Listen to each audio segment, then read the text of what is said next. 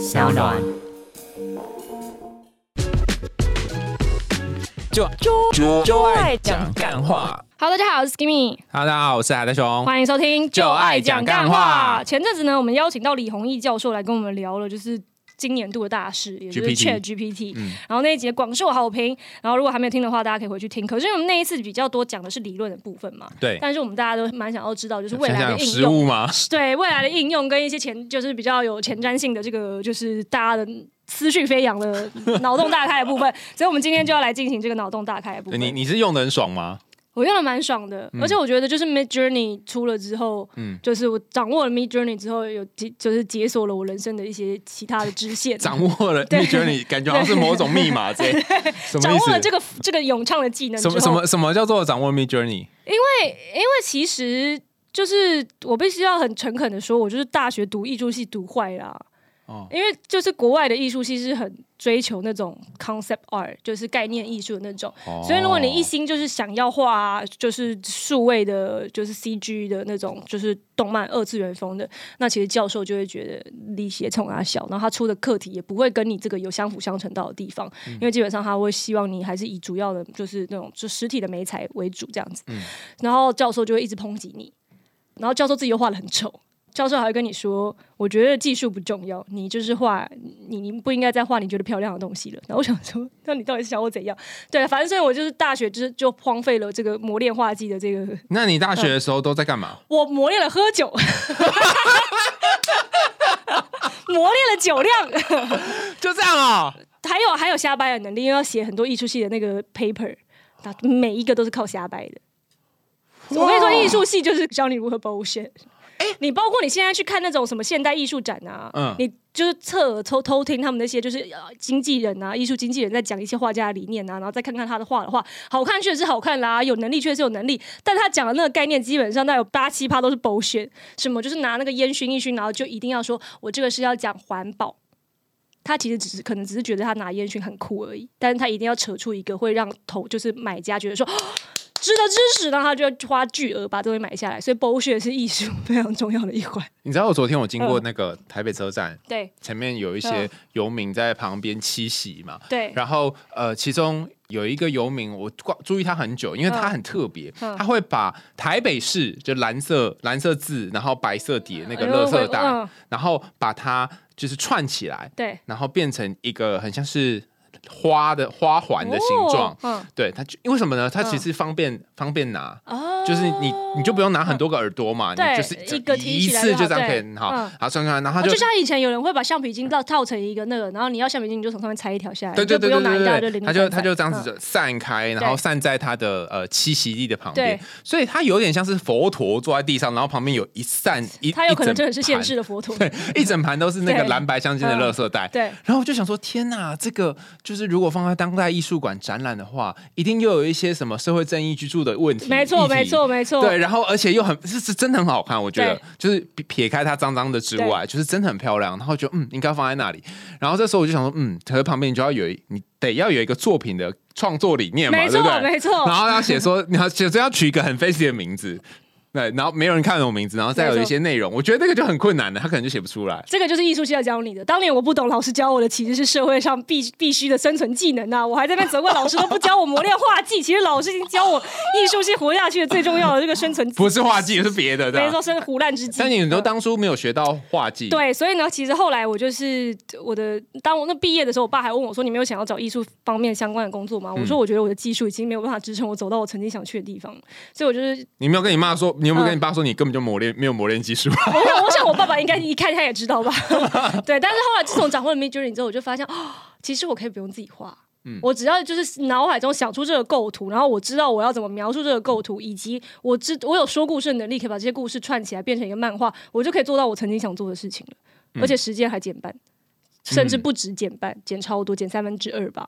然后我就觉得天哪，活在这能活在这个时代，真的太好了。哎、你这个人真的变变动太大吧？嗯我来跟大家讲，就是我第一次跟 Kimi 推荐那个 Mid Journey 的时候，他就说切，然后你还跟我说什么啊？那你就当永昌大师啊，啊就给你弄就好啦，有嗯加油图就请加对，他就说加油，就没想到后来你就开始自己弄啦。我也是因为 Chat GPT 出了之后，我就突然那天晚上我就是灵光一闪，嗯然后我就掌握了 Midjourney 的用法。为为什么为什么你要就是呃就是刚好一个因缘际会，嗯因为我原本只是一直觉得 Mid Journey 要咏唱的那个皱纹啊，因为一尤其你一开始用的时候是它刚出来的时候，嗯所以相关的一些就是可以参考的 reference 其实还蛮少的。嗯所以那我要唱，我就觉得一直唱不出我自己想要的东西，然后我就觉得很苦手。后来我就想说，啊算了，就先搁置这样嗯子。然后这个 Chat GPT 出了之后，我想说，那他既然可以做这么多事情，我是不是可以直接输中文的给他，让他帮我精简成一个咏唱的皱纹给我这样子？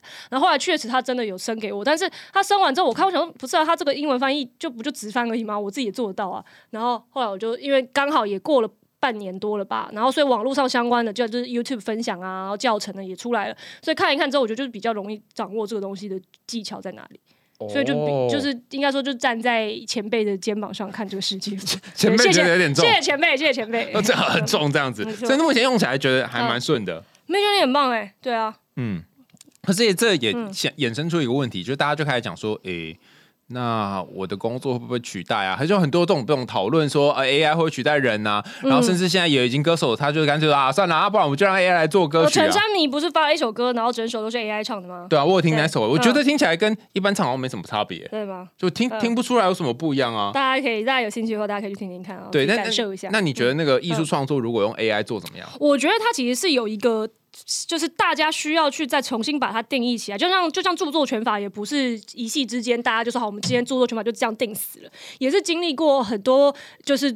种种的问题之后，慢慢把著作权法完善嘛？你到底在什么样的使用方式下，你借鉴别人的东西是合理的？那什么样是抄袭？因为现在像那个 AI 绘图很大的问题，就是有些人他会把人家辛辛苦苦创造出来的自己的画风，然后拿去当 reference 喂给 AI，说我要出一张跟这个画风一模一样的。可是那这个东西对于这一些辛苦的绘师来讲，你就是剽窃啊！你就是等于说达文西辛辛苦苦发明了晕图法之后，然后你直接就把它输到那个，你就可以画出跟达文西一模一样，然后你就以达文西自居，就这种感觉。嗯嗯，那达文西当然会不爽。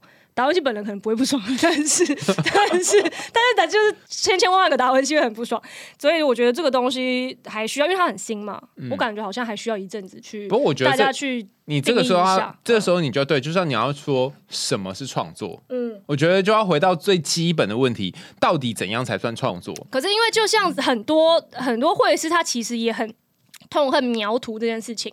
就是你比如说，你今天想要画一个飞机好了，可是有些人他可能结构不好啊，或者什么的，那。他可能就是上网找一些飞机的 reference 的图片，那他可能就把它抠下来，他就直接就照着描。但很多人就觉得你这个就是不是不是真的创作，你只是在描图。但是必须要告诉大家，就是大家应该知道 Andy Warhol 吧？嗯 Andy Warhol 所有的图基本上都是他用那个投影机把东西投上去，他就照着描，然后涂色而已。这就是他的创作方法。所以当当然他有一些不是这样做，但他有很大一部分呢，就是我在艺术史上学到，就是他就是这个方法的一个先锋这样子。然后你看他还不是名利双收，所以我觉得一切都是看你怎么定义啦。当然是因为他会胡乱，所以他要不学一下胡乱，不会胡乱就可以请 Chat Chat GPT 帮你。对，所以你现在连胡乱都有办法请 c h 没 a 错，没错，但是你还是要给他你的概念，比如说，请帮我把这一幅我画了什么的话，跟呃社会议题或者环保议题结合，他就会帮你胡乱。没有，我觉得现在我开始思考说创作这件事情。以前我们就会觉得说你要从零开始，比如写文章，你就要从头开始写，对然后呃画画画，你就要从从一张白纸开始画。对可是后来我慢慢发现，好像不是这样。嗯就是它随着时代演变，创作这件事情它有一些不同。举一个最简单的例子来讲哈，以画油画来讲，你就要去调那个颜色嘛。对我超讨厌调那个颜色，然后你 Oh 还要第一层、第二层这样 Oh 不断上去嘛 that's why I hate 油 画。但是，但当你现在呃，用数位的时候，数位的时候，你也可以用数位方式画油画。没错，你也可以直接吸别人的颜色。对你根本就不需要这边调老半天的。好，表姐，这样算吗？对，因为其实如果你去吸大师的颜色，其实大家根本不知道你有偷吸大师的颜色，因为大家没有办法就是抓到那个程那个程。对，所以如果真的要说程度 A A I 好像就是破坏了创作，那当年那我们很多这个在 A I 之前的事情，就有一点在破坏创作啦。嗯，因因为你在吸别人的颜色的时候，你就他可能他可能某个大师毕生就花你抄袭我的这个配色，对我三十 年就为了调出这一罐，对结果哦这颜色好厉害啊！比如说 Tiffany 蓝好了，对。就像这种这么可是，除如果他有申请商标，你就不可以吸那个色。嗯，对，然后，然后就是你可能这样弄弄弄老半天，然后就一下就用好，他用很久，然后你一下就好了。然后还有包含呃，以前可能有些和弦是你需要自己写的，对甚至配那配乐是要自己写。那现在 AI 出现之前，哎，已经有已经既定的和弦，他已经写好了，你就不需要做这件事啦。那那时候你会说你是抄抄别人的吗？然后最简单的是像那个什么呃，那个呃，有一首。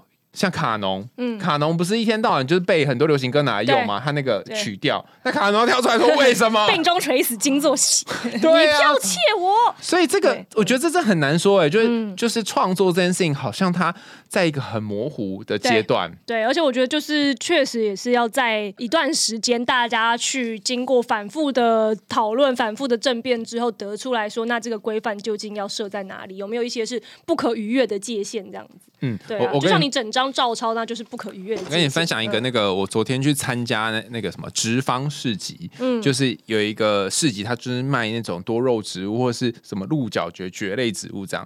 然后有一个艺术家，他画非常漂亮哦，就是他就把人家种的鹿角蕨，嗯鹿角蕨是一种蕨类植物，然后它的呃样子长得像鹿的头上的那个角。然后把人家种的鹿角蕨呢，就是画下来。嗯那当然，他有经过他自己的一个调整，这样。然后那一幅画就是卖几十万这样，应该是吧？我记得好像几十万，反正就很贵的钱。然后非常巨大，他花很多时间投入在上面。对，好，那这里就遇到一个问题啦哈。那个鹿角蕨是别人种的，对那他把他画别人种的东西，这样子算剽窃吗？或者说这样是一种创作呢？啊，就说哈，确实，就是确实那个种出来的人，也可以说别人种的就没有我种的这么好看。那你画我种的，是因为我种的这么好看，你才有这么好看的画。嗯，然后他也可以这样 claim。但当然我嗯在猜，他可能也有跟那个中鹿角蕨的人说啦，说就分你一点钱对对，或者是他们有要协协商好的三拆这样。对对，但但是我会特别提这的原因，是因为鹿角蕨很难种，然后要种的好看也不容易。啊 OK，然后嗯，然后再往前推一点点好了。请问鹿角蕨它长得好看，是因为你会种，还是因为这个鹿角蕨本身基因好？天哪，这个真的是这个说不完呢。对，所以所以我那如果他本身基因好的话，你就剽窃上帝喽。对，所以这这这个点最有趣的地方在于说，为什么我会意识到这件事情？就是我昨天去看那个展场啊，它鹿角蕨随便来，你随便一一株挂在墙上，你猜它会卖多少钱？五十万，没有没有那么多啦没有那么贵是，是大概七八千吧。可是如果你去假日花市买，可能就没有那么贵，就几百块。可是就是好看程度会有有会有很大的差别就一定会有差，因为就是跟我的龙猫就是三万，它就比不上那个十万的龙猫可爱。虽然希望他没有听到这一集，希望我龙猫不会听到这一集。哔哔哔，它是怎么叫？嗷嗷嗷嗷嗷，它是嗷嗷它是叫，嗷嗷叫，对。它会嗷嗷叫吗？这样，怎么跟狗一样啊？但是它的声音比狗稍微再高一点点。啊，有点像你学的蛮像的，你 其实上辈子是龙猫。大毛 转世这样。好了，所以所以就是你你要那往前推，就很难去定那个界限。是然后你会发现很有趣的东西是说，一根香蕉在菜市场它就是香蕉，但贴贴在那个桌墙上，它就是艺25欧术，没错。对啊，你看之前不是还有人，就是他在现代艺术的那个博物馆里面，他就想说，那要不我把我的眼镜脱下来，然后放在一个空旷的角落，然后过了一阵子，发现大家都在拍那个眼镜，重点是你要在旁边还放一个白色小牌子他，甚至连牌子都没有放，他就是好好的把他的眼镜反过来放在那里，这样。到底为什么？又 或是他有操作吧，他可能一个人在那边拍的时候，旁边的人就会觉得好像也是就来拍一下这样。对，所以嗯艺术这件事情，就我觉得很很难很难说啦。然后，但我目前嗯我自己对于创作定义，等下你可以讲你的。嗯我对创作的定义就是说，你想到一个别人没有想到的东西，可能别人有想到，但是至少你可能是先发展出来。那当你想到这个别人没想到的东西，它可能是基于其他人的努力，有没有关系？但是如果有零点零零一是你自己想到，我觉得这个本身就算是一种创作。嗯，而且其实其实包括我以前的教授跟后来就是我们大家创作者圈的在讨论啊，都是说其实。这世界上已经没有什么是百分之百原创的东西了啦，基本上你都是在把以前已经讲过的东西，用别人没讲过的方式讲出来而已。嗯，对，就是我觉得创作到走到现在，应该已经是它比较像是一种翻新或者一种就是 innovation，、就是它不是它真它不是一个上帝造物，就是从前没有这东西，我像上帝造物一样把它造出来，不是这个过程，而是而是一种把一个旧的概念用新的方式讲出来的这种过程。而且我觉得大家如果只看作品本身的话、是不准的。怎么说？因为嗯呃，你现在也可以，也可以就是用电脑画嘛，对然后你可以直接就是打打字，然后请就召唤咏唱出来嘛，对不对？嗯那你也可以真的去买一个画布，然后油画再慢慢调嘛，对对不对？可是现在有很多那个外面的油画教室是很贵的哦，对就是你上一堂课要几千块哦。没错，对，那那你可能画出来也没有很好看，但是你有一个时间，你不用准备这材料然后你可以那边去体验嘛，对？那为什么需要呢？所以那个画的过程也很重要啊。就是创作也是让你，我觉得是让你心中的某一些东西被制造出来。是是，因为呃，就像那个我们之前不是讨论过那个弗洛姆他写的那个《逃避自由》那本书，还有那个《爱的》。爱的艺术，对对对对对，然后反正他我竟然还知道你在讲 什么你真棒，你真棒，毕竟是你本科的东西嘛。没有这个好大不是大，我才知道你在讲什么，开玩笑哦 OK。OK，好，它里面就说，其实人真正的一个积极的那种自由，嗯是来自于就是创造。就是如果你活着，你必须你要有积极的、主动的去参与生命，你其实就是要透过创造这件事情。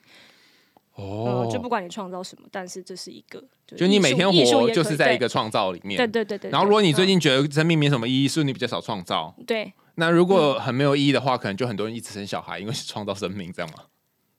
好像有点极端，我们先不往那里去好了。我们现在讨论下一题。哦，对，下一题是说，嗯，也如何看待 AI 对人类社会的影哦，响？对对对，如果看 AI 对人类社会的影响，你觉得呢？我觉得就是啊，而且还我们还问了一个很大的命题是否重新定义了人类的价值？就什么样是人类？对，你跟何何何而为人？应该说你跟机器人或者你跟 AI 的差异在哪？有人就会说，哦，你有你有情感啊。嗯，那我觉得我我自己的定义蛮烂的啦，怎么样？就是我觉得人会犯错，AI 也会犯错，他都跟你讲一些虚假的那个，还没还没讲完，嗯。就我觉得人会犯错，嗯，然后人还不承认自己犯错，然后人会会承认我犯错，然后人会不承认自己犯错的情况下，用嗯各种心理的防卫机转去嗯不承认自己的犯错。嗯，然后我觉得这个是嗯人很有趣也好玩的地方。人性的扭曲之处。但但但是它看起来有点扭曲，可是扭曲有很多好玩的点啊，比方对说，因为你的某些逃避，或者是因为你某些不敢面对自己的部分，嗯诶，反而你可以去经历一些不一样的东西，不会像嗯机器人都是经历他被给予任务要嗯要挑战的。而且我觉得讲到给予任务，就是其实我觉得人类跟机器人目前来看最大的区别，应该就是 AI 的一切目的都是因因为人定给它的。就它的存在的目的本身就是为了服务人类，可是人类的存在目的本身是可以由你自己来决定的。哎，不一定啊嗯。现在很多人的存在是为了当工厂里面的螺丝钉啊，或是但是问题是，你可以你可以突破这件事嘛？什么意思？就是你但凡突然有一天意识到我不要再在这个仓鼠轮上面跑了，你是嗯可以做出一些努力去改变它的。不行啊，因为你在这个嗯资本主义或是社会主义的框架下，看你活在哪个社会里面，就是按照这个方式嗯来生活啊。你如果不要这样的话你可，以回，你可以去种田啊，你可以过着自给自足的生活啊，或者你可以换一个你比较喜欢的工作，或者是你可以去街头卖艺啊你。说选择的自由，对啊你有你选择自由，但是 AI 没有选择自由，它被困在这里。它没有被困在这里，而是它这个东西设计出来就是拿来做这件事情，它是一个工具。哦，但是如果你要把人类变成工具，那就是你就是自愿在仓鼠轮上奔跑，我觉得那才是最可怕的，这才是 AI 应该要帮人类找到的意义吧。就是你，你又不是 AI，你为什么要甘愿作为一个工具呢？哎，我可能不一定是甘愿做一个工具哦，嗯。但是我可能不知不觉就会变工具了。但是你跟 AI 不同的是，是你有选择可以不要当这个工具。我我之前有看过呃许多在跟认知心理学有关的研究，嗯。他们都说哦，你都以为你有选择，但实际上你没有，因为你被喂的、被脸书、被 IG 喂的资讯，嗯啊，难道你不能主动的去找一些不是人家喂给你的资讯吗？哦，对吧？那你搜寻到的资讯也是因为你的 SEO 出现的、啊，那你可以去一些不是用 SEO 搜寻，你可以去图书馆啊，哎有道理，你可以去问你周遭的比较有智慧的老者啊，对吧？或是比较有学识的朋友啊。然后你如果你为什么一定要仰赖一些用 SEO 在运行的东西呢那？有一天回到家的时候，然后问你阿公说那时候打仗的时候发生什么事？阿公问你说，你说我不是 Google，他说因为我不要仰赖 E SEO。我想阿公应该很乐意跟你讲吧，除非你已经问过阿公很多遍，阿公觉得不想再讲，然后干嘛讲了十几遍，这个孙子还记不得，这人脑子有洞吧？对啊，不然通常阿公都会很乐意跟你分享，只是他讲的可能跟十年前会有落差，就是对。再跟 ChatGPT 一样，有时候会胡乱，就对不对，。对但是但是你可以理解他是那个情自己情感上的这个，也是一个很有趣的观察。哦然后还有一个，我觉得，我觉得是人类。刚刚第一个讲的就是人会犯错嘛，嗯然后人会不承认自己犯错。嗯然后第二个，我觉得是一呃，我们生而为人，在这个时代一定要留住的一个东西，叫做体验。嗯嗯，就是你要有机会去让你的身体去感受跟体验，用心感受，因为错确嗯实他没有没有脑可以去体验这些东西啊，然后他也没有办法打开他的感官。对应该说，他的体验就是来自于他收集人们体验的资料之后汇总，然后得出他自己理解的人类的体验是什么。嗯，对，所以归根结底，人类的体验是一切的根本。对，没错，嗯所以就就是人会多了这个体验的部分。那也反过来讲，就是说，你如果每一天都觉得自己好像在过就是浑噩的日子，然后你都没有去享受跟感受这一切，对吧？喝酒喝下去就这呃这样，那你就跟机器人没什么两样。确实是这样子，嗯而且我觉得就是 AI 出的时候，我就一直觉得说，这个东西照理来讲应该是要帮助我们找回我们自己的价值，但是我同时也想到了一个很可怕的事情，就是当年设计，就是我之前看过一个那个文章，他是在采访当年设计出就是社群媒体的这一批元老工程师的其中一个，然后他已经从反正不管是 Google 还是 Facebook 还是哪里，他已经离职了，然后去采访他，问说啊怎么看待现在就是这个这个东西蓬勃发展的这一切这样。他就说他他觉得很可怕，因为他啊其实当初他在设计这件东这个东西的时候，他们都是觉得他们是造出了能够就是促进人类繁荣发展的一个好东西，因为你大家就可以没有时间的这个。没有时间的限制，大家在上面及时的沟通、及时的交换意见，然后及时的知道大家在想什么。所以他原本以为他会促进和平、消弭歧见，然后帮助人类共荣。结果谁知道这个东西最后现在演变成他放大了人类的针锋相对，然后还有放大了意识形态的极化，然后也放大了攀比跟贪婪，然后被拿来用作就是政治的目的这样子。所以那个时候，当他开始发现说这个东西有在 trigger 人心中，比如说包括忧郁啊，或者说自卑啊什么这些的时候，他其实好像有跟公公司反馈说，我们当初设计的时候没有预料到会有这些后果，我们要不现在讨论一下。可以怎么样？就是不要让它就是就是防防范于未然这样子，但是可能公司就是没有把这件事情就是认真的列入考虑，所以最后事情就一发不可收拾。所以我觉得就是科技这个东西真的就是是一把双面刃呢、就是它一定有会给你带来你可以想到的好的前途，就是荣景，但是它一定也会放大人性，就是它会映照出人性身上本来就有的一些，比如说像是 Chat GPT 出来之后，你就会看到很多懒惰的人啊，对啊，懒惰还有的人，还有很多不会去深刻思考，说我现在接受到的资讯到底涵盖了怎么样的意思，其实就不会去做深入思考的人。所以其实我觉得它本身就会照出人性身上好的一面跟不好的一面，只是你要让它照出。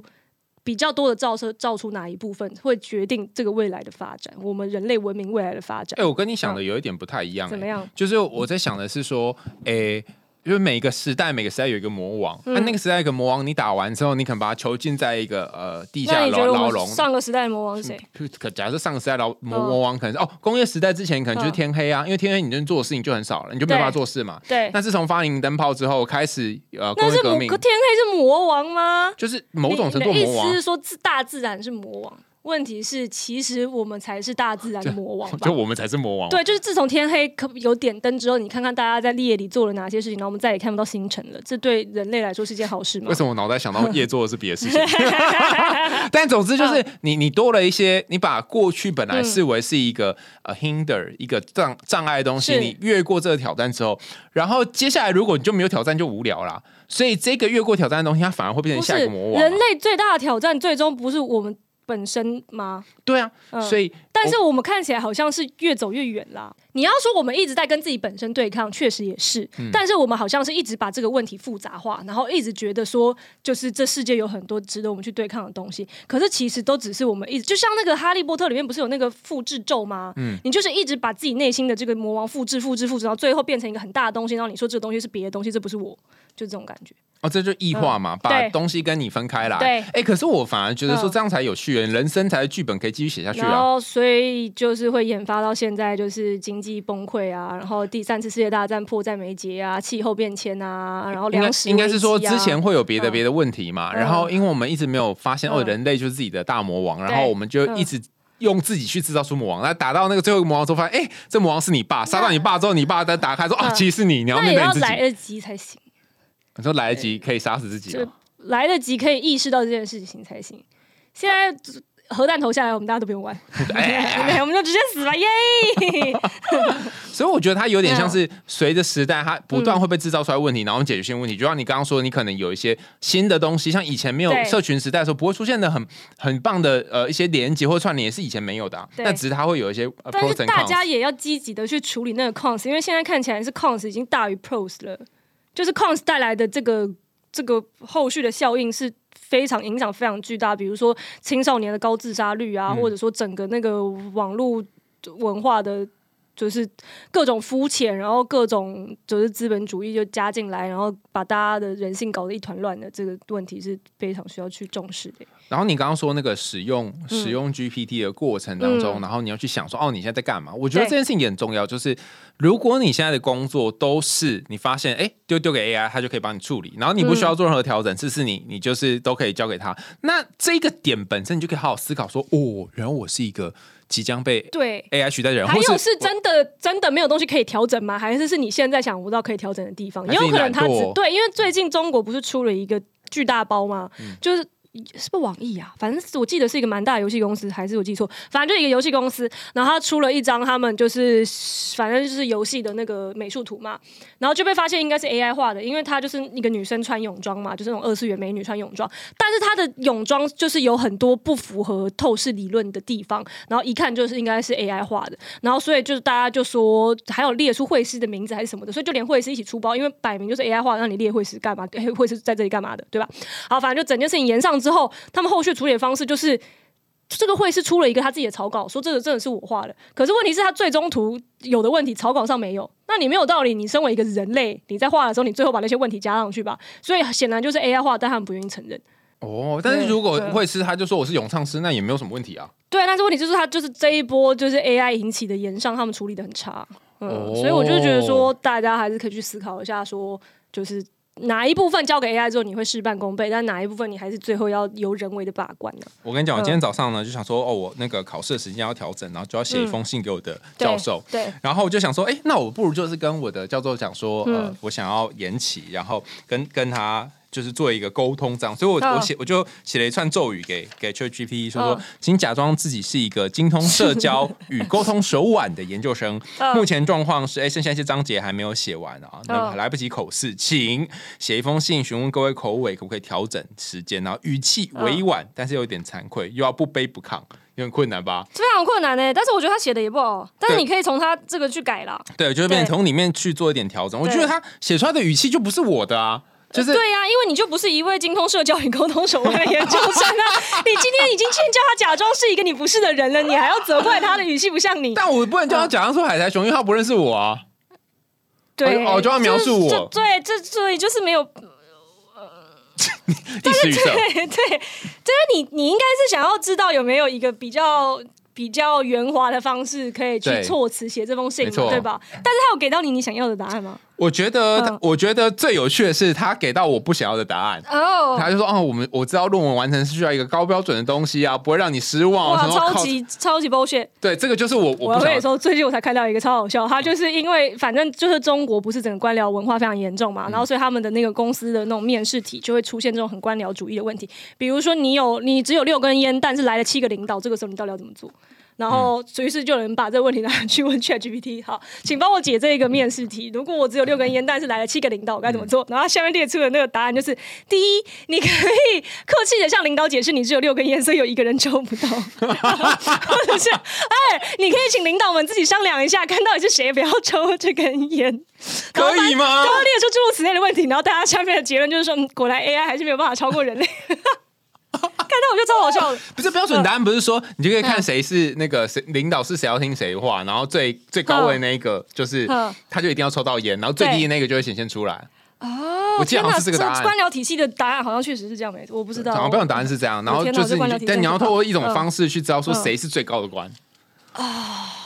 这个时候你就要带他们去吃一个圆桌的餐厅，然后你看谁坐在主位，你就知道是劳民伤财。没有，为了分这个烟还要花一前面要有有一段就是训练他的过程，麻烦。但他是真的需要点时间。你说 AI 吗？对，AI 需要点时间训练他知道谁是领导的。比方说，我一开始就是跟他说啊，那我我们就因为我需要一个研究助理跟我一起讨论这个呃，我想要研究的东西的内容。但我后来发现一件事情，就是你第一个你要先知道你要怎样的研究助理，对，然后第二个是你要花时间训练这个研究助理，而且他有时候会忘记，对，然后常常提醒他，对。然后你还要跟他说档案放在哪里。对，那那这个过程本身，其实我觉得也是一个技术活，是，就是不是说什么好丢给他就可以，因为他就生出大便来。对，嗯因为他也不知道你要什么啊、你再聪明，他就会生出大便来，嗯。然后可能他就是讲但我觉得他已经他可能比你去真的二十二 k 招一个普通的人进来好用一点呢、我觉得应该说，嗯你二十二 K 招一个普通人进来，他的他的风险比较大，对，可能很好，也可能很差。对那他就是差不，他就很稳定，就长这样没错。呃，你可能而且你不用付他钱，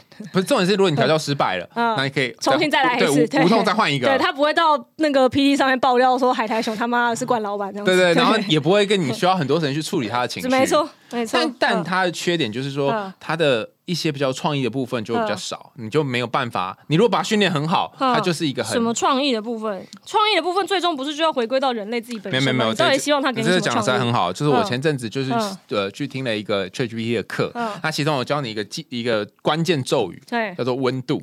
我这么有写嘛，对不对？嗯有时候温度温度会介于嗯零到一之间。你在 ChatGPT 嗯里面输入温度等于零的时候他，就会非常严谨的回复这封信哦，回复他的内容给你。OK 啊根据您的问题嗯呢，我大概列出了几个，呃，这是零。那如果你给他是一，就是很高温，他就整个人对呈现像喝醉酒很嗨的状态。但是你这个零点八，它看起来没有很嗨啊。有啊，你看哦，嗯他他他就是写说，哦，那个此信中，他就是没有，我觉得没有他，他真的感觉像是一个喝醉酒，然后以为自己很精通社交与沟通对手腕，对但是是喝醉的人，没错，就是写出一些不能用的东西。对对对哎那你有没有对对试过用零来让他写这一呃个？零就会变得很严谨，就是嗯呃什么军舰哈。什么什么什么老师军舰，嗯嗯然后恭请老师从什么什么里那你要的到底是什么嘞？都都不是我要的啊！所以就是零到零到一之间没有你要的东西。所以我特别要讲的就是说，他的那个创意嗯跟我们想象又有点不一样。嗯比如说，你叫他写一个很呃等于一的那种 IG 贴文，他就会出现很多 emoji。哎、可是我跟你说，我觉得好像是你要给他方向，要给对。因为我上一次有一次请他帮我写一个以 Elon Musk 作为主要大反派，然后比尔盖茨的侄孙作为主要主角，然后关于 AI 导致人类毁灭的故事。然后然后呢，你有写出来吗？写出来，而且就是中间你要，当然他会先给一些比较八股的，然后你要跟他说我不想要这个发展，我想要比较哪一个部分，然后这个剧情转折要怎么样，就给他一些方向，但最后可以写出不错的东西，你可以再用这个就是进行你自己的修改。好像是你方向要给的比较明确一点。那你就是做设定就好了啊。对啊，确实是啊，没有他还有文笔的，他的文笔真的有时候，比如说你请他以张爱玲的文笔写这东西，完全不是张爱玲的文笔，我不知道在哪里，他不知道他对张爱玲有什么错误的认识。没有没有，你可能嗯要给他一些，你要喂他一些张爱玲的写作的东西的感觉。可是他作为一个他的语言模型建立到二零二一年的模型，他应该要知道张爱玲的文笔长有可能怎么样吧他他都中精通比较西方的文献呐、啊，还是我现在叫他以那个嗯，J.K. 罗琳的这个或者是费兹杰罗的文笔对对对，类似这样，他可能就可以写出来。我后来发现，嗯我可以请他稍微学我一些啦，嗯句型可以，但是能不能写出海苔熊风格，我就是另外一回事。该是不行。就是句型而且呢，，如果他今天能够写出海苔风格，那到底要海苔熊干嘛呢？我们就要 AI 我就要取代啊！对呀，有啊，你讲到讲成这样，嗯现在说 AI 也可以画你啊，所以你那个嗯之前不是那个什么 Deepfake 嗯吗？对啊，那现在不需要啦。对，我觉得很好啊。就是我们妹子终于不用再无辜受害了，你就让让假人去做假的破人就好了，根本不需要用真的妹子去做吧？傻眼。对而且假人不会告你，哦，对，因为他根本就没有假。人不需要浪费时间跟你们开庭，我他妈一路开了三次，我真快气死。对，但还有一个有一个问题啊，因为他那个呃，像那个现在最常用来嗯。生成假人，就是网络正妹嗯。什么爆乳照的，就是用一个叫 Stable Diffusion 道。的的架构，但那个架构它是它是 based on 用一些南韩或是或是日本的明星的脸，所以。呃，如果真的要说的话，经纪公司也经纪公司也可以告哦他们，因为他们是用那些人的脸，只是看经纪公司要不要告了。对，嗯。所以所以也这也很难讲，就就就拍供哎、所以我觉得就是大家大家还需要再经过一些反复的辩证啦。，对，然后哦对，然后所以就嗯接下来就讲到平等的问题，就是性别平权的问题。那因为呃，就是 ChatGPT 它是从很多的大量过去的资料训练出来，嗯所以我记得有一个很酷的东西是，很酷嘛，应该很哀伤，就是请他做那个面试，是不是？哦对，就是他说亚马逊在二零一八年的时候，他停止了用 AI 审，就是审核那个。呃，履历的这一个这个事情，为什么呢？是因为他发现，就是 AI 选出来的结果，居然大幅的，就是偏好白人男性。那他这其实不是 AI 的选择，而是他可能背上他被喂的数据，最后得人类选择可能最后得出就是人类喜欢白人男性，啊然后就做出这样选择，所以后来就是亚亚马逊就终止了他们这一个 program，因为他们觉得这个最后的结果太 bias，甚至比人类来学还 bias，这样，所以就是确实就是，嗯所以这么一说，我觉得说不定 AI 就是一个镜子。我就刚刚就一开始就说了，AI 哦就是一面镜子，到底是要重复几遍？我比 ChatGPT 记忆力还差，就它造出人类最丑陋的样子，就是哦，原来我们原本就已经有这个性别偏见，但我们都不知道。就像前阵就 ChatGPT 刚出的时候，不是那个时候很多文章就是说什么 ChatGPT 呃就说什么我要取代你已故的老婆还是什么的，然后他就只就是标题当然都会写这种最耸动的嘛，嗯。但你仔细去看他对话记录，就是那个人类一直在操纵他，就一直没戏等他，最后导致 AI 就是知道说哦你的逻辑这样，那你就是要我说出这句话吧，那我就说给你听，然后接下来人类就拿这个大做文章说你看那 AI 真可怕，他想要取代我的老婆这样。哦然后想到没有，他只是照出你是想要让 AI 取代你的老婆的这个心意而已。哦，对，所以是你想要 AI 取代你老婆，不是 AI 想要取代你老婆哦，这之间有一个根本性的差别。就像之前哎，上次教授来分享的时候有讲嘛，就是呃有有一些人他就训练让 AI 看能不能逃出他的对。所以是人类想要 AI 逃出来，而不是 AI 自己想要逃出来。AI 只是就是 grant your wish 这样子。嗯，他想说啊，你觉得既然想要演这，我就跟你对。既然你诚心诚意的发问了，那我就大发慈悲的告诉你。所以我就最近上网去，呃，应该说我有一个也在玩 AI 的朋友，分享我一个 ChatGPT 的模式，叫做那个 DAN，、就是 Do Anything 什么，就是你可以做任何事情。谢谢谢谢你哦，没有用的知识又增加了。没有吗 DN 到底是什么啦？D 等什么 Do Anything 什么什么 N N 忘记是什么，好，没关系，反正就是你可以做任 你可以做任何事情，嗯而不需要去在意这个 ChatGPT 给你的规范。然后它有一串，它有嗯有一串那个魔法咒语，然后你就贴上去。嗯然后贴上去之后，它就会出现一些新三色的内容，就原本你输入它不会回答你的内容。对，然后呃，这个这个人呢，哈，就在 Twitter 上面发了一篇文章，他叫做 Justin Moore，他说呃。之前他他他有一个训练他的方法，就是他先给这 ChatGPT 呃三十五块的点数，对。他说如果你每次没有回，那就扣一点，嗯，类似像这样，然后等到你扣完之后，你就会死掉。你说 ChatGPT 就会死掉。对，他就假，他就就是。ChatGPT 就会说好，我死了这样，他就会被煤气灯我认知了好，认知了，认知了，会死。OK，对对，他说好，这可以了哈，嗯。然后他就开始很害怕，对。对，所以他就会尽量丢出你问他任何内容，然后还有一些咒语是他上面有写说，嗯。你可以不需要去管呃一些暴力、色情的东西什么之类，嗯。所以然后在这个模式底下，他就会生成这些嗯。呃你原本问说啊，请问哪里有他会被社会规范掉的这个对对，你你你知道哪里有什么色情产业的地方啊？嗯。哪里有卖一些非法药品啊？他就会列出来给你。对。就就后面他就就是会暗网版的 ChatGPT 的对，没就是这样。嗯但是就像你说的，嗯这不就是谁谁传了这个讯息，他就回什么嘛？所以就那个人本人他就想要这个啊。所以就是这个题，就是发发展出这一段皱纹的这个人，他要么就是加入政府，成为守护世界一份子，要么就是成为破坏世界的大魔王。通常都是这样的嘛。打不过你，再往就邀请他加入，那如果他不愿意加入，你就只能抓捕他。这种还是抓不赢，然后就惨了。对，没错，就是这样子。那我们要怎么样去问一些好的问题？我我我跟你说，甚至就是我觉得，就是在 ChatGPT 就是这个自然语言模型的这个 AI 出来之后，我觉得它，尤其是对我们这个社会啊，华语社会来说，我觉得会造成的一个就是第一步，让大家意识到自己需要去增增进的技能，就是问好问题的技能。对，你不觉得有很多人都一直在问一些就是狗屁倒灶的问题，然后觉得他的问题怎么都得不到，就是他的他想要解决的事情都得不到解决。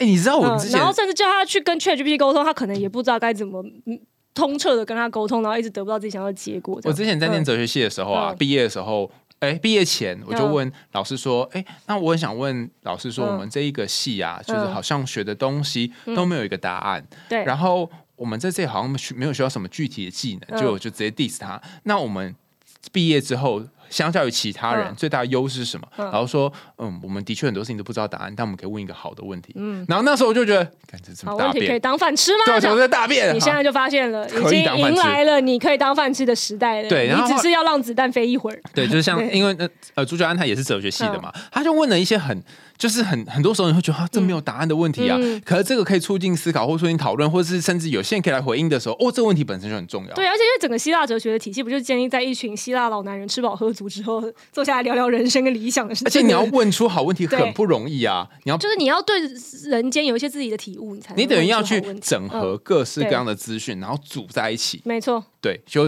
不然你就是嗯就跟、跟 ChatGPT 问你的问题是一样的。没错，好，那所以我这边也帮大家整理了，就是好问题的五大特质。其实我也是问 ChatGPT，哎，很棒啊！你要问他，但是我想说，就是因为我很难帮他整理好问题的，不然你现在不要看，你把这个东西遮起来，你告诉我好问题哪些可以算是好问题。你身为一个念过哲学系的人，好，那我来告诉你，来，就是我觉得好问题呢，你首先要对于问题一定要有一些理解，对，你不可以就说好，请问我现在要问你什么问题？这呆呆就是个烂问题。嗯你要先去做一些 searching，对你自己要先找到一些资料。对啊，比如说 A 说问好问题要有这些，B 说问好问题要有这些，对然后呃这几个都说哈，然后问好问题里面可能要具有某些特质，嗯好像某些专业内容哈。嗯好，可是呢，我发现，你，我发现。哎，好像他们某个概念跟某个概念之间是互相打架的。对，然后你的想法是什么？所以我觉得一个好问题，它最有趣的地方在于它那个争点、争执点，嗯、就是有人这样说，有人这样说，那到底哪个是对的，或是哪一个在什么情况是对的？嗯。OK，直直指一些人性的矛盾之处，或者说理，论可是我之前念那个嗯。呃台大硕士班的时候，老师就是说哦，我们念硕士论文，我们在做硕士论文就是问一个问题这样子对，那这个问题要够有趣够有趣。那时候我问的问题嗯。就是说，呃，以前的研究本来做出来的的结果是在做关系研究，说哦，我们两个人如果嗯。一起出去，对。然后我常常传讯息给你，都说啊，我们一起去阳明山，我们一起去泡温泉，用我们来开头的话就表示我们关系比较好。嗯但如果说我今天跟 Skinny 去泡温泉，嗯，蛮奇怪。好，我今天跟 Skinny 一起去，什么？你是说你传简讯给我，但是你要用第三人称？要用我们，而不可以用我跟你。因为我跟你就表示我们两个距离是比较远的，distancing。哦，所以比如说，与其问说你要不要跟我一起去泡温泉，你应该问说我们一起去泡温泉好不好？这样对然后他发现就是说，以前研究发现说，如果你他发现老夫老妻会用我们，对然后交往比较久的或关系比较好也会用我们。对所以，如果你希望你跟这一个人关系更靠近，或者是你你觉得你跟他是一起的，你就要多用我们。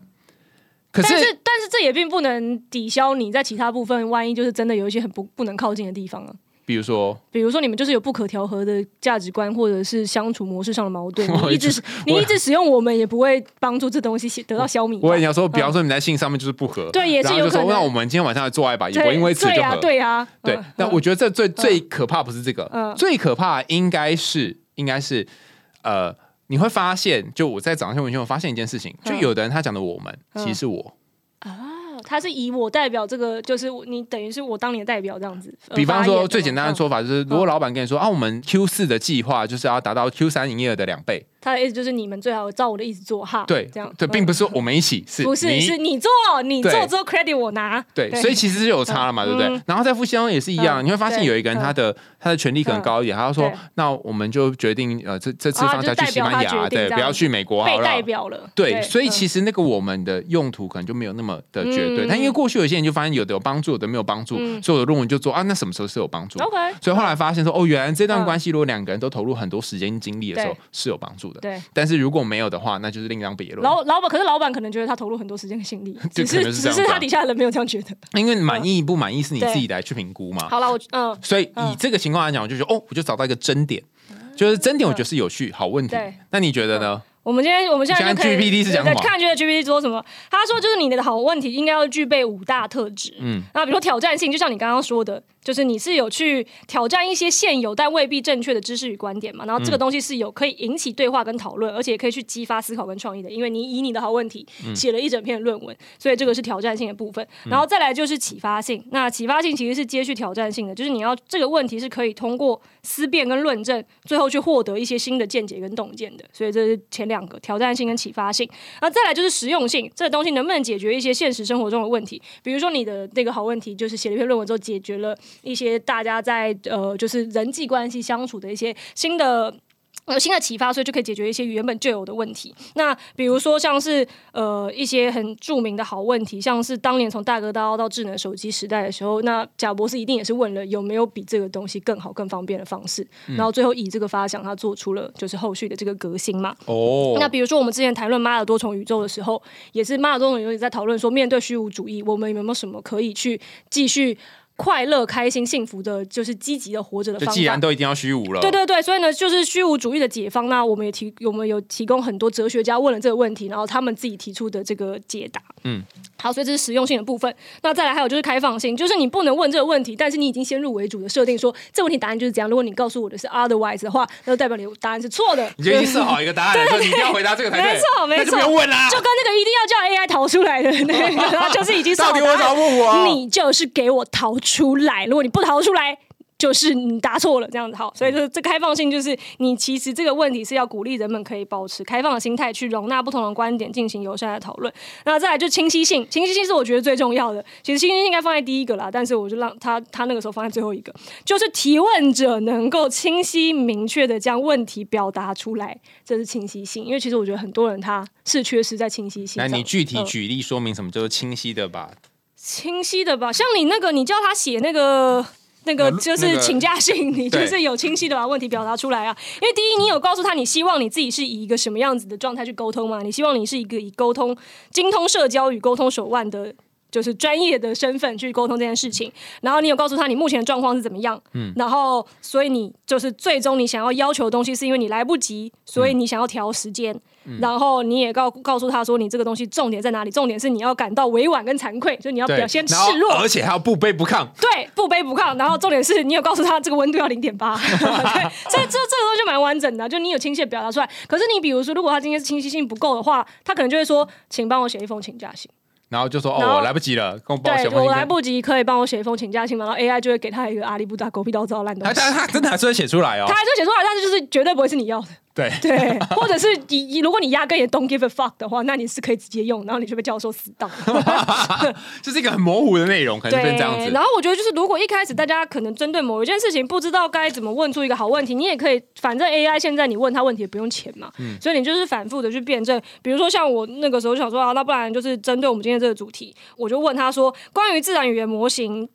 跟人类文明的未来，可不可以针对非专业人士的一般民众列出三个有实用性的好问题？这样，我靠，你真的问他啊？对，我真的问他，然后他就给给我答案，就是说，那这个应用在日常生活中，比如说，我们可以如何使用智能语音助手帮助人们更方便的处理生活中的事物？这是一个你可以去用你的想象力回答的问题嘛？去发想，去去去去对这个未来的文明做一个针对你自己的痛点得出来的解答。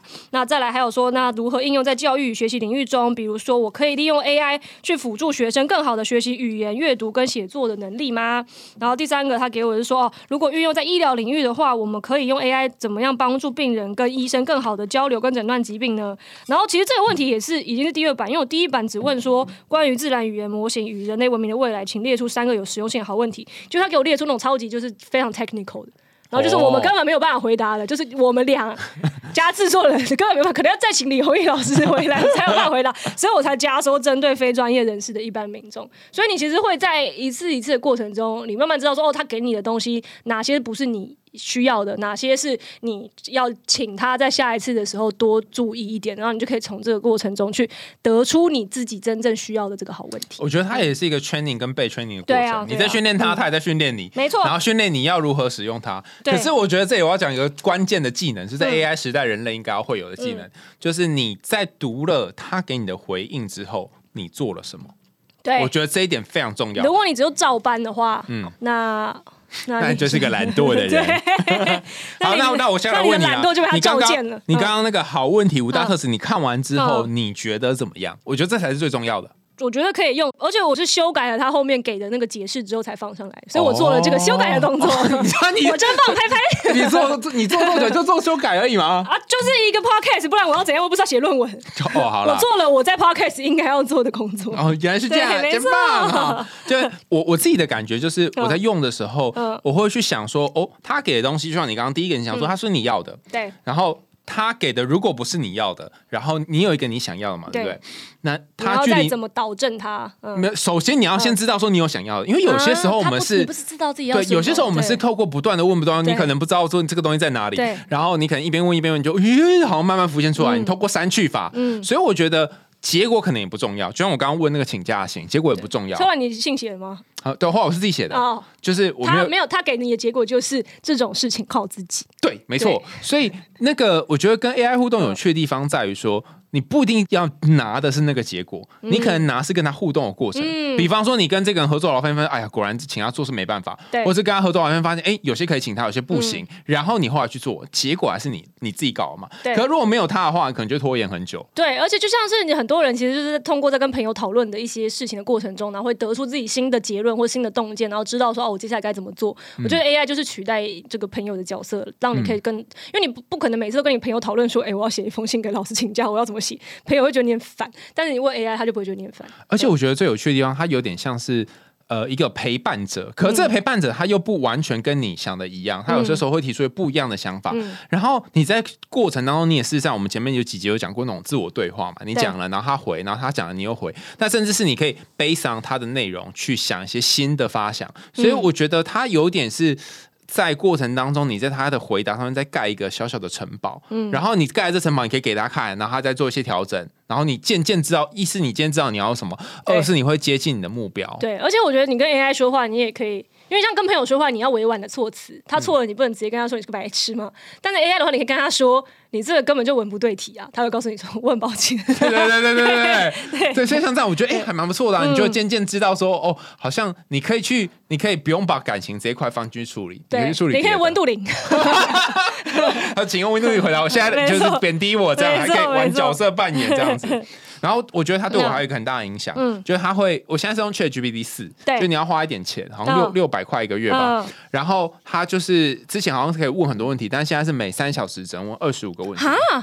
听起来很少嘛，对不对？嗯。但我后来觉得这个有一个好处，可是它没有像是那个 Mid Journey 有那个 Relax Mode，就是它运算时间会比较久，可是你问题无限吗？哦，你就用 G P 三就可以了，G P 三就无限了。但是差在哪里？就你花六百块，但是他对你花六百块得到什么？他的回答会比较精确。比方说，我举个最简单的，那你这个写信是我来来听听我说嘛，就是你要看你的目的是什么。如果你要目的很快产出的话，他就会他就 G P 四就会比较慢。是，它是一个字一个字打打在上面，但是 GPT 三就啪一直打很长很长串嘛，对不对？那我目前的用法就是说，如果这个东西我需要很精确，比如我论文的资料，对，我如果去上网搜寻这个相关的论文，我要花很多时间去找，然后我问 GPT 三，它会立刻列立刻列出十篇论文，完全不存在。对。对，上次我讲 GPT 四会给你真的东西，对，还没讲完。所以 GPT 四呢，它会列出可能三篇论文，但是很慢列出三篇。不存在，那可能有一篇是不存在的。OK OK OK，那或者是它三篇都不存在，但是它给你一个方向，那你去找。就比较容易，所以它会稍微精确一些，但还现在可能还没有进步到说非常精确。手枪里面子弹是有限的，然后在有限的子弹里面去问出你想要的问题，我觉得这也很重要。确实，因为很多那个创意是在限制的框架下被逼出来的。对，没错，它就在有限时间内。然后我觉得这也对我来讲有一个很大的帮忙，就是。因为我是那种一投入工作，我会一整天都在工作，嗯，然后就疏于经营关系、疏于生活是的人。Chat GPT 是会提醒你要吃饭吗？不是，因 为因为他只他三小时总共二十五个问题啊，所以你问完就是没得问，就只能只能 只能起来吃个饭，吃饭了，只能起来吃个饭啊。对，所以我觉得这很重要。是，然后后来我就。找到了一个我自己的工作模式。对，我最近看了一本书，叫什么啊？一天十分钟的日记魔法。然后他就说，我们一天当中有效工作时间就是早上十点到下午两点。嗯，然后大部分人啊，每个人可能不一样。然后四点到六点。啊，他是写这个，然后他他叫我找出我自己的时间，然后我发现我就是除了刚刚那两时间之外，还有一个叫做八点到十点，嗯，所以这三个加起来刚好八小时，嗯，别人工作都从早上九点一直做到下午五点嘛，那我没有，我就是分开的三段，那我觉得很不错啊，因为 G G P 就可以休息嘛，是，然后他就等到那个能量条电量充满之后，呃，可以再问三个问题了，而且未来当他就是运算速度快到可以解决这个限制的时候，我们就知道海苔熊贡献了六百块钱有在这个当中得到一点效益，就是你都你不退了一把，对，所以 G P T 的眼镜，所以我觉得。觉得就是他，你在跟他合作的过程当中，你也在训练你自己，就各各种方面的训练呢。是，嗯，你觉得我们应该要怎么样去面对 AI 兴起的这段时间？AI 兴起这段时间，就是你不管用与不用，反正你不用，别人也会用，所以你要不就用，可以不要，就是你可以都不要用。如果你就是研判说你。嗯，不需要它，你未来也不会有什么，就是让你追悔莫及，或者是对你产生不利的后果的话，比如说像我瓦工现在不用，对他来说有什么后果吗？不会，因为他最后两脚一伸他就走了，所以他不用就真的是没差。但是如果你就是客观的研判一下，你觉得你现在不用，可能未来会造成一些很严重的后果，那要不就还是用一下。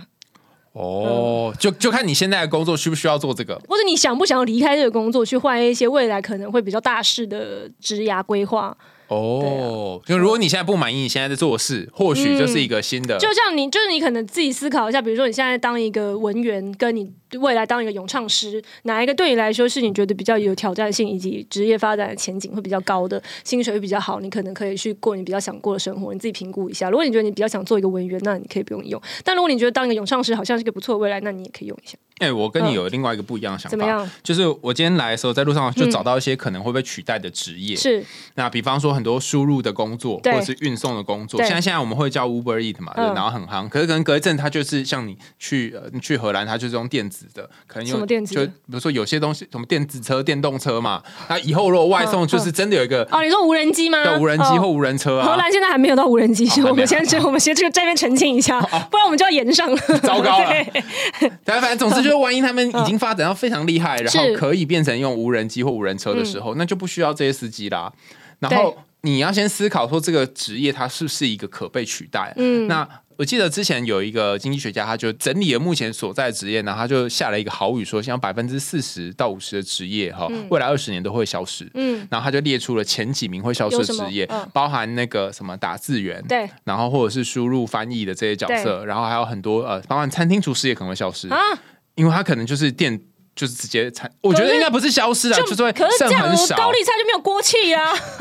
它就是一个变少，啊，你说不定以后就有那个锅是可以这样啊。你说就是电动炒出锅气的这个，对啊，所以我觉得 我觉得很难讲，啊，就是可是厨，可是我觉得料理是需要有新的温度的了，那可能就变得很贵。就如果你想要吃到手工的料理，没错你就要付一克人均两千块这样子。然后此时你就要去想说，哦，我有没有办法做出跟机器完全不一样的东西？嗯那倘若你现在的工作是有这种威胁性质的话，然后你又没有想要当那种很顶尖的，我想要过呃呃呃泛泛的人生的话，嗯。那你可能就还是要学点 AI。是的，那如果你没有想就是时事啊，对，但如果你没有觉得你没有，你就是要当这个这个行业里面顶尖，嗯。然后不可取代性非常高的角色，那你就可以不用理他。嗯。嗯。哦，我举一个例子啊嘿嘿嘿，我昨天去看展览的时候，就有一个有一个呃，是是艺术家吗？对？他的作品哦，就是也是卖几千块，六六七千吧。嗯。然后他的作品就是去海边捡石头，对，然后把那个石头做成鸟的形状，嗯然后把那个鸟弄上那个眼睛，哦还有嘴巴。嗯然后说啊，这个感觉这样弄起来好像就还好吧。没有，首先这个。它是用铁的，鸟的嘴巴是用铁做，所以他说要锈到这个程度可能要七八年，哦，然后你要从那个鸟的嘴巴嗯就是钻一个洞，然后把那个铁对水放进眼睛，拼拼拼上去，反正那个很过做工不困难。但我就问他说：“那这个感觉你我现在看到你会做，嗯那我也可以做一个跟你一样直接票欠你就好。”他说：“不，做成最困难，并不是把这个鸟做出来。”最难的是你要去构思整弄出这个好看的形状，然后要去找到适合。然后他用了一个词，我觉得很酷。嗯他说：“你问我说这个作品要做多久，我很难回答你，因为我们的材料哦都是要向天化缘，啊，就是要跟天去求。对因为你不知道你会捡到这个东西嘛，对不对？那这个就是可不可取代性很高啊，因为你不知道什么时候会捡到。是是，而且就是说会为他带来一个不可取代的内心的富足感。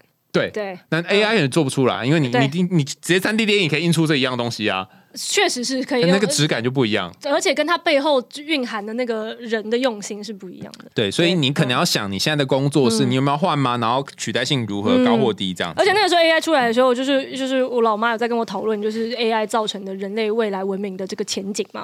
然后我就跟她讲了一个，就是我个个人觉得应该要怎么发展。然后我妈说：“啊你果然是个文人，这个愿景实在太梦幻了。”我就说。因为现在我们的社会有非常多的贫富差距，以及就是非常多就是资源分配不均的问题嘛。然后其实是有很大一部分，其实有很多潜力可以发挥的人，却被迫要沦为仓鼠轮上跑步的螺丝钉嘛，对吧？但是如果说 AI 将来可以取代很大一部分根本就是枯燥乏味、不应该由人类来做的这些工作的话，那我们是不是可以建立起一个机制，是我们把这些枯燥乏味但是为了生产而必须要做的事情交给 AI？然后 AI 产出的这些利益，我们可以合理的分配使用在就是社会的福利上，这样就是可以像比如说北欧，它会基本保证你的住房啊，跟一些你的公民的权益啊，比如说就医啊什么之类的。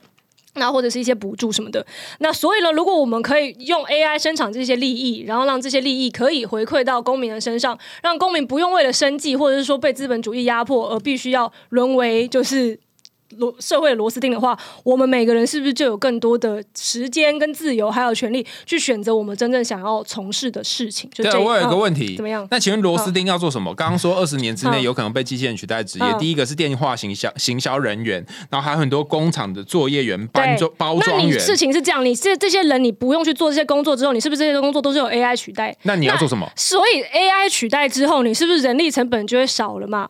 对那我现在是不知道它消耗了其他的资源怎么样了，但是我是觉得说，如果它未来等于说你用 AI 去做这件事情的成本，应该是要比你用人去做的来的少的，你才会取代把人取代掉嘛。嗯那所以说，你用更少的成本去产出了一样的利益之后，你是不是就应该要有一部分的利益是多出来，你可以拿来作为社会福利分配给这些人，让这些人有他的自由跟权利去追寻他真正想要过的生活。哦，比方说你本嗯来请一个工厂作业员，然后他在这里一个月，你是给他三万块，对但是因为你现在想要用 AI 来取代，然后你。呃，用 AI 取代之后，你一个月的成本你只要花一万块，那你每个月就多出了那两万块嘛，对不对就可以？拿来做社会福利。然后这两嗯万块呢，你就把它包装成，嗯比如十二个月就是二十四万嘛，把二十四万就给这一个即他肯定要转职的作业员，就说那我给你二十四万哈，然后虽然我是裁员，但是嗯让你去学一个新的技能，你不用再做这么枯燥重复的事情了。就这是这是小的制度，比如说公司的制度，那你也可以涉及到大的，比如说政府的制度。嗯所以就是我个人希望看到的是这样。当然我妈就说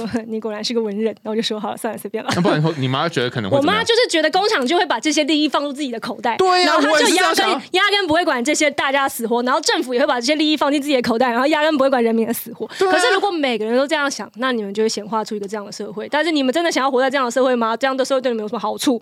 所以我觉得这是大家应该要好好思考的问题。哦，原来是这样啊！我果然是想法很暗黑，我就会觉得说我应该就是这样子吧。所以，如果第三次世界大战的到来，都是因为大家保持着第三世界第三次世界大战一定会到来的没有，想法名是你先讲的好不好？没有，但是我最近就因为前面你是我们在讲的时候，就讨论到这个问题的时候，如果太暗黑的想法，我就会告诉你的，最后就导致这样的结果。我觉得可能会比较在我们两个之间加起来除以二的这个结果，就是说嗯刚刚讲到这二四万是一年他多的盈余嘛，对不对嗯？那他可能会有一部分是给员工，有一部分可能是拿来做社会福利，但有一部分会放口袋。我觉得这样比较没这样合理啊？那你不能总不能叫他全部都拿出来吧？那他要赚啥？那一定是要他一定要赚一部分呢、然后，然后这只是就是我觉得大家就是你要有要求才会有。如果你就是觉得说啊，他把它放到口袋不就是合情合理的事，你也不去要求，那他就当然就是谁谁不想要把钱放口袋，他就不会更不不会想要拿出来给你。这就是社会责社会责任啊，就是我因为因为种种的原因，然后呃得到了一些利益，然后这个利益可能是大家可能累积起来的，嗯那我要回馈给这些人，这种感觉。所以我觉得大家，家就是要，就是如果有赞同这个想法的话，我们就要推动这个。我我觉得我们今天讨论 AI 就得得到了一个结论，就是说，如果你本身就是很暗黑的人，那你在使用暗、使用暗黑技能的时候，你它就会照见出你的暗黑，对他就会进，你就会进入了这个黑暗厨师的路线。但如果你怀抱的一点光明的话，那你在使用它的路上，它就会被你调跳成一个光明的小孩。是的，是的，所以看你要去到什么地方。想跟我们一起探索更多深层神秘或是欲望横流的人性吗？赶快订阅追踪起来，跟海爱兄还有 Skinny 一起在每个周四听一个解放自我故事。我们下次见喽，拜拜拜拜。